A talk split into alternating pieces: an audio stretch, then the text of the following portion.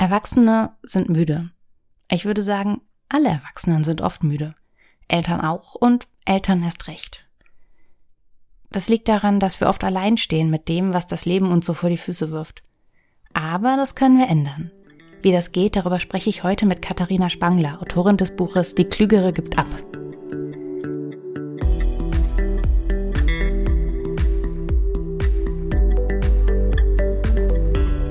Katharina? Ja. Wie ist denn heute dein Energielevel so? So mittel. ich, ich bin nicht ganz 100% fit. Das mag ich auch, aber deswegen habe ich mir heute einen langsamen Start in den Tag gegönnt und deswegen geht's mittlerweile schon wieder ganz gut. Ja, das ist so gut. Ne? Ist bei mir auch so. So mittleres Energielevel, leichte Tendenz nach unten. Und wie war dann der Morgen? Du musst ja eigentlich sehr, sehr viele Dinge tun morgens. Ja, wir können uns das ganz gut aufteilen. Also wir haben ja zwei kleine Kinder hier zu Hause, die beide in den Kindergarten müssen. Und ähm, wir teilen uns das ein bisschen auf. Das heißt, ich habe heute Frühstück gemacht, habe sie mit angezogen und alles vorbereitet und dann an meinen Mann übergeben, so gegen halb acht. Und dann konnte ich mich noch mal kurz hinlegen und ein bisschen ausruhen. Das war sehr, sehr hilfreich. Das ist natürlich gut, weil ich hier im Homeoffice arbeite und dann einfach sagen kann, die halbe Stunde gönne ich mir noch, bevor ich loslege. Ganz spannend. Das ist bei mir nämlich auch so eine Zeit, wenn ich die noch mal habe, bringt mir das viel. So ganz, halb mhm. acht ist irgendwie noch mal so ein, da fährt mein Körper noch mal ganz kurz runter. Klappt natürlich nicht immer. Ne? Also wenn jetzt, wenn wir morgens mehr äh, Stress haben, mein Mann ist auch gerade im Homeoffice, wenn der jetzt, es geht bald wieder los, dass der in die Arbeit muss, dann muss ich morgens mehr alleine machen. Dann müssen wir so ein bisschen eine neue Struktur finden, weil ich nicht so der Mensch bin, der dann sagt, ich stelle mir den Wecker auf 5.30 Uhr, um noch Zeit für mich zu haben. Da ist mein Schlaf mir zu heilig. Das ist auch gar nichts für mich. Das bringt mir auch nichts. Also ich profitiere davon, weder körperlich noch emotional, früher aufzustehen, um mich irgendwie selber zu finden, weil so früh am Morgen bin ich auch gar nicht da. Ja, ich bin auch, ich genieße jede Minute, die ich noch länger im Bett bleiben kann. Da bin ich einfach, ja. so bin ich gepolt. Also suchen wir als Eltern unsere Zeit und unsere Räume auch lieber woanders. Du hast ein Buch geschrieben, das heißt Die Klügere gibt ab. Ich habe es mhm. gelesen und du deutest darin auch an, dass es dir auch als Mutter gar nicht immer so gut geht und dass du auch Erschöpfung kennst. Magst du uns darüber ein bisschen was erzählen? Ja, also ich glaube erstmal, dass das jede Mama kennt. Ja. Ähm, dass es einfach nicht nur immer schön und rosarot ist, sondern dass es einfach ein anstrengender Job auch ist, ein Kind äh, ins, im Leben zu begleiten, ihm Sachen beizubringen, einfach die ganz die täglichen Routinen. Das ist einfach ein sehr, sehr umfangreicher Job, den wir dir da relativ rund um die Uhr machen. Entweder allein oder wir teilen uns in der, im besten Fall natürlich diese Verantwortung, die Aufgaben mit ähm, ja, anderen Betreuungspersonen, anderen Bezugspersonen, sei es der Partner oder außerfamiliäre Betreuung oder Freunde, Elternnetzwerke, da ist ja viel möglich. Ähm, bei mir war es ein bisschen mehr. Ähm, weil ich nach der Geburt von meinem zweiten Sohn, der wird jetzt bald drei, eine Wochenbettdepression bekommen habe und wirklich einfach eben krank mit Krankheitswert erschöpft war und es mir einige Monate sehr, sehr schlecht ging.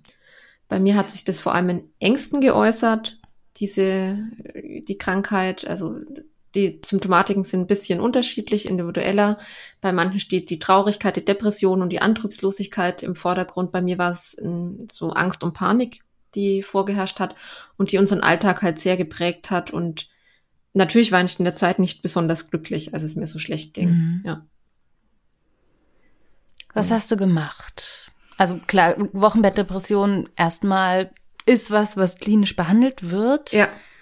Das ist die eine Seite. Das heißt, wer Symptome hat, wer auch den Verdacht hat, da möglicherweise Hilfe zu brauchen, braucht ganz sicher auch welche. Ja, unbedingt. Man kann ähm, jetzt, wenn man selbst das Gefühl hat, man ist betroffen, es gibt so einen Selbsttest im Internet, der ist relativ ähm, kurz und einfach auszufüllen.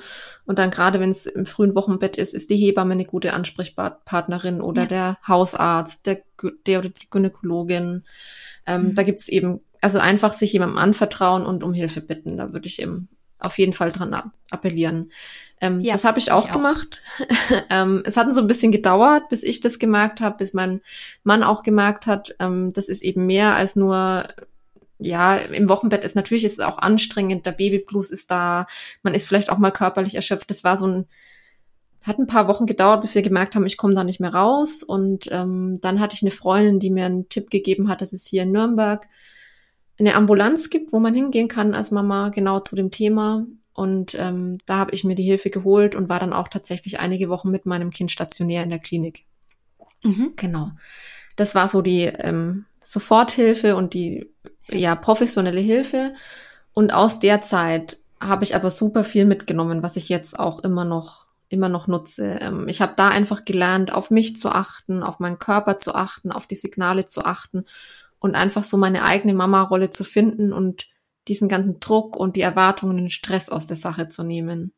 Und davon profitiere ich heute noch. Ich hätte natürlich die Zeit nicht gebraucht, sag ich mal, aber was ich da gelernt habe, das habe ich fürs Leben gelernt, glaube ich. Das ist schön, das ist wertvoll. Ich will gleich ein bisschen mit dir über das Praktische sprechen. Also was können wir eigentlich von deiner Erfahrung lernen? Ich habe vorher noch eine andere Frage, die mir auch, die mich sehr be beschäftigt.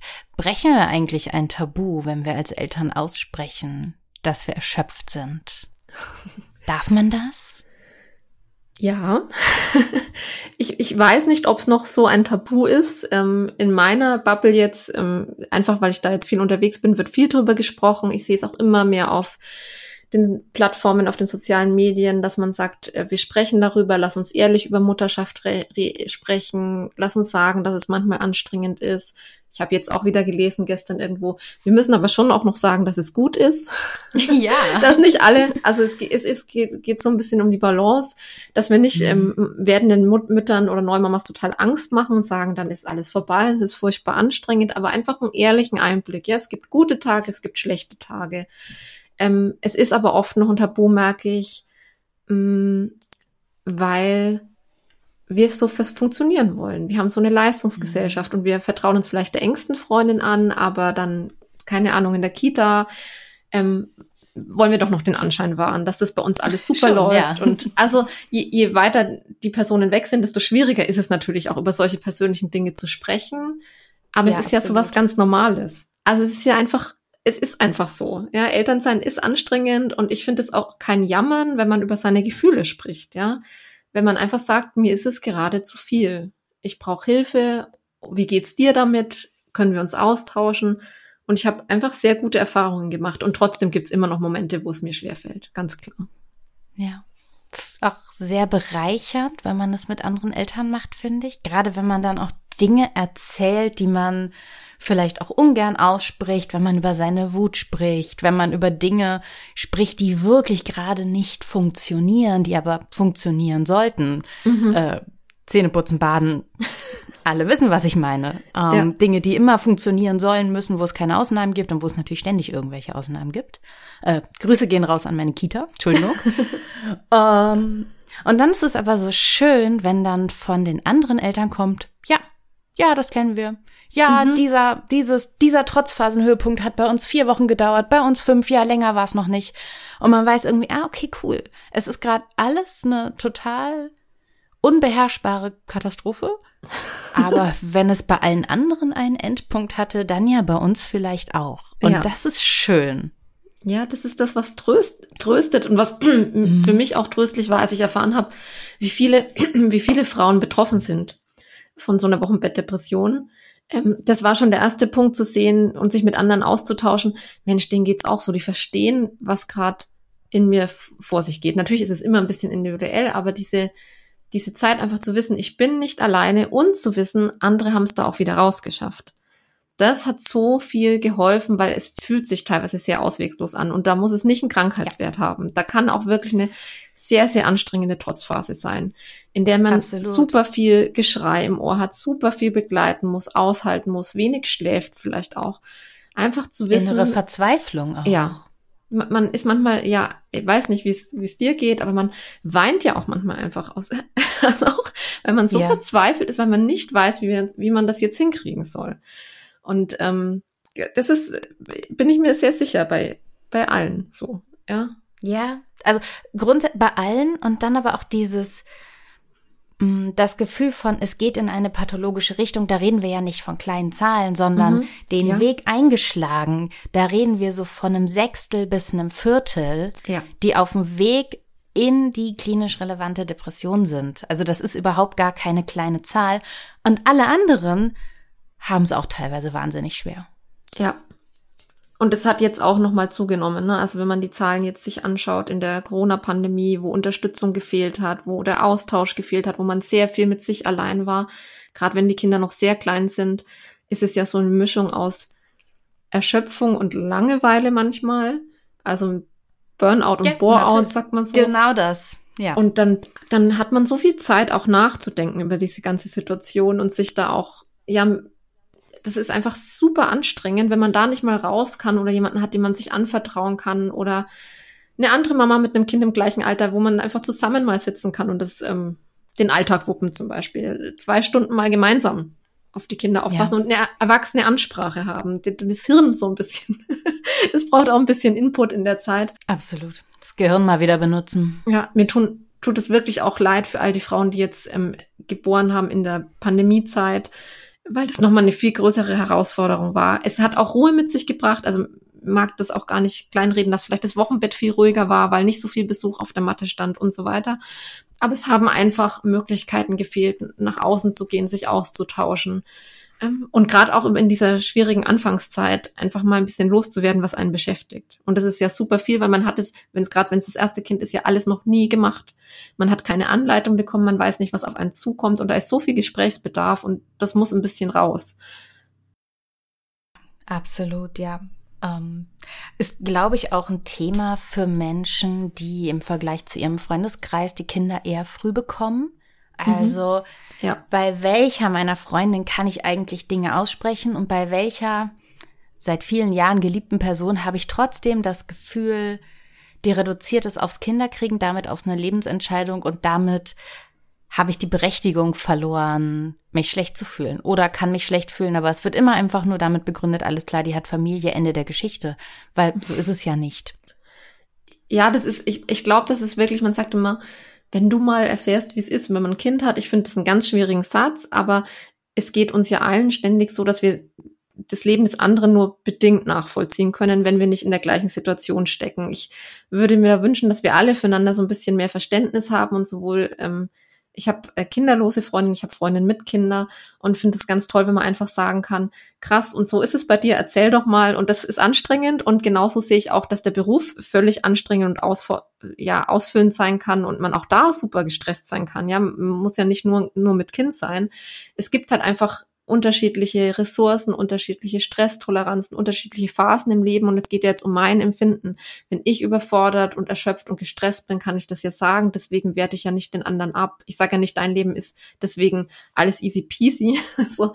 Das fällt aber natürlich uns allen total schwer, da mal unseren Blickwinkel so ein bisschen zu, ja, bisschen rauszutreten und, und einfach anzuerkennen, dir geht's gerade schlecht, das tut mir total leid es tut mir einfach leid für dich. Ja, das ist in der Freundschaft, das ist super, wenn es klappt, aber es klappt halt auch nicht immer. Wir arbeiten da alle an uns, macht auch keiner ja. böswillig. Man muss auch immer so ein bisschen reinwachsen, dass Leben sich in unterschiedliche Richtungen entwickeln. Mhm. Ja, und manche Freundschaften gehen da auch verloren. Ist einfach manchmal so, wenn das, das Leben sich so, ändert. Ja. Es ist sehr schade, aber manchmal merkt man einfach, jetzt ist es nicht mehr die Wellenlänge, die es mal war und dann muss man das vielleicht entweder drum kämpfen oder auch einfach akzeptieren, genau. dass, dass es anders ist jetzt. Ja. Aber wir wollen auch praktisch sprechen. Mhm. Du hast mit der Psychologin Michelle Jussi auch ein Buch darüber geschrieben. Ich habe es ja. eben schon erwähnt. Die Klügere gibt ab. Und es geht unter anderem darum, wie wir Verantwortung besser teilen. Mhm. Und ich fand es so wertvoll, was ihr gemacht habt, so praktisch und so lebensnah. Und habe gedacht, das, was wir hier wirklich mitgeben können, ist eigentlich diese Soforthilfe, dieses Gefühl von, bei uns läuft's gerade richtig schlecht. So wie es ist, kann es nicht bleiben. Eigentlich müssen wir heute Abend über irgendwas reden, damit es ab morgen besser wird. Was sagst du dieser Familie? Worüber können die heute Abend sprechen? Genau, also sprechen ist wichtig, möglichst zeitnah zu wissen, was möchten wir eigentlich gerade ändern? Wo ist, wo sind die Probleme? Wer von uns kann an welcher Stelle nicht mehr? Was sind unsere Gefühle? Sind wir überfordert? Fühlen wir uns allein gelassen? Das ist ja auch nicht immer ganz einfach, das auszusprechen. Und wenn man aber merkt, es ist gerade ganz akut, dann würde ich immer drüber sprechen, wie können wir sehr schnell uns Entlastung schaffen. Und das ist, ist, man hat in der Regel schon ein soziales Netz ein bisschen, das, auch wenn es noch nicht so groß ist, wie es sein kann. Da würde ich gucken. Kann ich zum Beispiel sagen, wir stocken in der Kinderbetreuung auf. Wenn die Kinder schon in, in der Betreuung sind, ist es möglich, da jetzt einmal ein, zwei Stunden oder lass nur eine Stunde sein, aufzustocken, in der ähm, die entsprechende Person, die sonst für das Kind zuständig ist, einfach mal durchschnaufen kann. Das ist eine Möglichkeit. Oder kann ich eine Freundin bitten, mit der ich, oder einen Freund, mit dem ich gut klarkomme, am Wochenende zum Beispiel mal das Kind zu nehmen. Einfach um so ein bisschen Freiraum zu schaffen, vielleicht über, um über die Situation zu reden, vielleicht um Schlaf nachzuholen, um eine Runde spazieren gehen, um die Gedanken zu ordnen. Manchmal ist ja auch dafür keine Zeit. Also ganz klar, Zeit, ne? Ja, also wo man wirklich mal weiß, das Kind ist betreut und ich muss kein schlechtes Gewissen haben. Ich kann wirklich nur an mich denken und ich weiß, ich weiß nicht gleich wacht's wieder auf, das Kind, sondern ich weiß, jetzt habe ich ein, zwei Stunden nur für mich. Da mhm. muss ich nicht ansprechbar sein. Einfach so, dass man so eine kurzfristige Entlastung schafft. Da kann man auf das Netz zurückgreifen, das man schon hat. Und dann kann man sich Gedanken machen, das ist das, was wir auch im Buch sagen, wie kann ich auf Dauer mein Netz so erweitern, also mir dieses Dorf bauen, das es braucht, um ein Kind zu erziehen, dass ich dauerhaft Entlastung habe. Wo kann ich da einfach noch eine Institution quasi schaffen. Find, sind Großeltern da, die gerne noch was übernehmen wollen? Ähm, wenn ich keine Großeltern vor Ort habe, kann ich mir ein Elternnetzwerk schaffen. Geht es anderen Müttern ähnlich? Gibt es im Kindergarten oder in der Kita, gibt es da Mütter, die sagen, wir tauschen uns mal einen Nachmittag, einen Nachmittag nehme ich das Kind, wenn es möglich ist, einen Tag du. Natürlich ist es ja. schön, wenn man das schon vorbereitet und die Kinder müssen da natürlich dran gewöhnt sein. Ich kann die nicht einfach, wenn die es noch nie gemacht haben, irgendwo hinschicken. Aber man kann ja langsam aufbauen und, und so eben gucken, auch professionelle Hilfe, Babysitter engagieren, solche Dinge, wenn das von, der, von den Finanzen möglich ist und gewünscht ist, einfach zu gucken, wo kann ich mir die Freiräume schaffen, die so dringend nötig sind, weil sie sind nötig. Und wir schaffen das nicht alleine. Und wir schaffen es in der Regel auch nicht zu zweit, sondern wir müssen da einfach ein bisschen gucken, wer, wer kann uns unterstützen und zwar auch längerfristig. Ich finde, man kann da auch so schön investieren unter Eltern. Es ist mhm. wirklich eine Investition in eine gute Beziehung, aus der dann irgendwann auch eine Freundschaft erwachsen kann zu anderen Eltern. Also mhm. wir hatten das auch, wir hatten immer mal Kinder da und jetzt letzte, nee, gestern, gestern war ich mit meinem Freund in der Kita, wir haben unsere Tochter abgeholt und dann meint die eine Mutter zu mir, du, unsere Kinder haben sich gerade verabredet. Ich glaube, deine Tochter ist nächste Woche bei mir und wir guckten uns so an und so, okay, wenn sie das möchte. Und jetzt ist das Ergebnis, dass sie nächste Woche meine Tochter mitnimmt nach der Kita und wir sie dann eben abends abholen. Super. Und da weiß ich, das klappt, weil da war sie auch schon mal zum mhm. Geburtstag und mm, also meine Tochter ist jetzt drei, das heißt, da gehen auch schon viele Dinge. Und so dieses, es ist wirklich so klar, Natürlich ist das anstrengend, ein Kind mehr zu haben. Es ist aber auch mhm. auf eine Weise ja auch entlastend, weil die Kinder sich unter sich beschäftigen. Find und ich, ich hatte abends so das Gefühl, okay, wow, hier gerät so ein bisschen was ins Laufen, was langfristig total interessant wird. Nämlich, ist das dann so, dass meine Tochter alle zwei Wochen oder alle drei Wochen mal einen Nachmittag da ist? Das ist so, das ist so schön. Mhm. Genauso die Sicherheit schaffen, das haben wir jetzt im Urlaub ganz toll gemerkt, die Sicherheit in der Kita zu schaffen, hat bei uns dazu geführt, dass meine Tochter in die Hotelkita gegangen ist, zwei mhm. Stunden am Tag. Ich dachte mit drei, wow. Und natürlich macht es nicht jedes Kind, aber mal hinzugehen, mal zu gucken, kann man das hier irgendwie starten? Hat uns zwei Stunden am Tag gebracht. Das war schon toll. Und es hat ja nicht nur euch was gebracht, sondern auch eurer Tochter. Also es ist ja nicht ja, so, dass wenn ich, wenn ich mir Freiräume schaffe, dass es zulasten des Kindes geht, ist ja super, wenn die mit anderen Kindern eine Zeit spielen wollen. Die wollen das ja. Oder die fühlen ja. sich dann so wohl in der Kita und gehen da gern hin. Oder sie freuen sich, dass sie Zeit mit Oma und Opa verbringen können. Das ist ja auch in der Regel wird da ja auch nochmal besonders aufs Kind eingegangen und vielleicht macht man noch was Besonderes. Also das ist ja auch fürs Kind gut, ja. Es ist, sie haben nochmal ja, eine andere Bezug, Bezugsperson, andere Bindungen, lernen, dass es woanders ein bisschen anders läuft. Man muss mhm. da aber so ein bisschen loslassen können. Das ist natürlich gerade am Anfang schwer und wenn die Kinder ganz klein sind, ist es auch nicht immer möglich. Aber auch da ist es vielleicht möglich, dass Familienangehörige wenigstens mal eine Runde spazieren gehen, dass man sich mal ausruhen kann. Das wird natürlich, wird der Freiraum mehr, je älter die Kinder werden, in der Regel, sage ich mal. Ähm, und am Anfang ist es sehr einschränkend. Aber wenn man da in kleinen Schritten anfängt, auch sich selbst beizubringen, loszulassen, dann kann man da schon einen Grundstein legen dafür, dass es auch immer leichter werden kann. Und wir waren hier wirklich in unserem Bekanntenkreis die Letzten, die auch die Eltern mit an Bord hatten, weil die einfach so wahnsinnig weit weg wohnen. Mhm. Aber jetzt sind wir die, die wirklich alle vier bis sechs Wochen ihr Kind dann eben auch für ein verlängertes Wochenende da haben. Und meine Tochter findet's großartig. Die fragt immer nach, wann sie endlich wieder hin kann. Und das ist so, lange Zeit haben wir uns immer umgeguckt und gedacht, oh, die haben alle ihre Eltern irgendwo in der Nähe und wir nicht. Und die Kinder sind einen Tag in der Woche da und das ist ja auch schön, aber was machen wir? Aber auch das kam dann. Manchmal ist eben einfach die Zeit noch nicht gekommen. Wohnen bei euch Eltern in der Nähe? Ähm, ja, also die von der einen Seite ja. Mhm. Genau, und die anderen sind etwas weiter weg. Das ist natürlich dann eine andere, andere Art der Beziehung. Ähm, ja. Und es kommt natürlich auch immer drauf an. Meine Eltern sind zum Beispiel noch berufstätig, die sind nicht ganz so viel einbindbar, einfach weil die ja. auch sehr eingebunden selbst sind. Ähm, aber wir bekommen öfter mal die Frage, wie ist es denn, wenn jetzt keine Großeltern vor Ort sind? Das kommt ja häufig vor und deswegen versuchen wir im Buch wirklich aufzuzeigen, wer kann alles Teil deines Netzes sein? Was gibt's auch für professionelle Möglichkeiten? An wen hast du vielleicht noch nicht gedacht? Gibt's Tanten und Onkel, die das gern machen? Gibt's Paten? Ähm, Michelle erzählt es immer, in Österreich haben die Paten einen ganz anderen Stellenwert nochmal als bei uns. Da gibt's extra Tage, Patentage zweimal im Jahr. Ähm, zum Beispiel, das ist ja auch eine Möglichkeit zu sagen, möchtest du dich da mehr einbringen? Würdest du uns da unterstützen? Und in der Regel sind es ja auch Menschen, die dem Kind sehr nahe stehen und wo das auch einfacher ist, vielleicht ähm, abzugeben.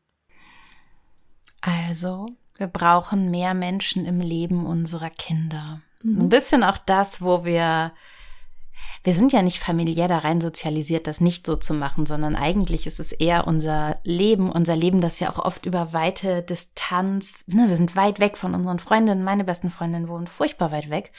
Mm, das findet auf einer großen Distanz statt und wir können uns dieses Dorf aber schaffen, ja, wenn wir investieren, wenn wir Menschen in das Leben und in die Leben unserer Kinder lassen. Das ja. ist schön. Ja, und das ist wirklich, das muss auch nicht von heute auf morgen passieren. Das darf ein Prozess sein. Man kann gucken, womit fühle ich mich wohl. Man kann klar kommunizieren, was möchte ich, was möchte ich nicht. Das braucht ein bisschen Übung. Und auch ich übe da immer noch. Aber wenn man mal anfängt, sich so ein Netz zu bauen, dann merkt man sehr schnell, wie, wie gut es kurzfristig und auch längerfristig entlasten kann. Ja. Vielen lieben Dank, Katharina Spangler. Danke, dass du da warst und vielen Dank für dieses sehr wichtige Buch Die Klügere gibt ab. Es ist bei Humboldt erschienen und ich lege es allen Eltern sehr ans Herz. Vielen Dank dir. Danke dir für die Einladung, hat mir sehr viel Spaß gemacht. Gerne, mir auch. Und vielen Dank euch da draußen. Und bis bald.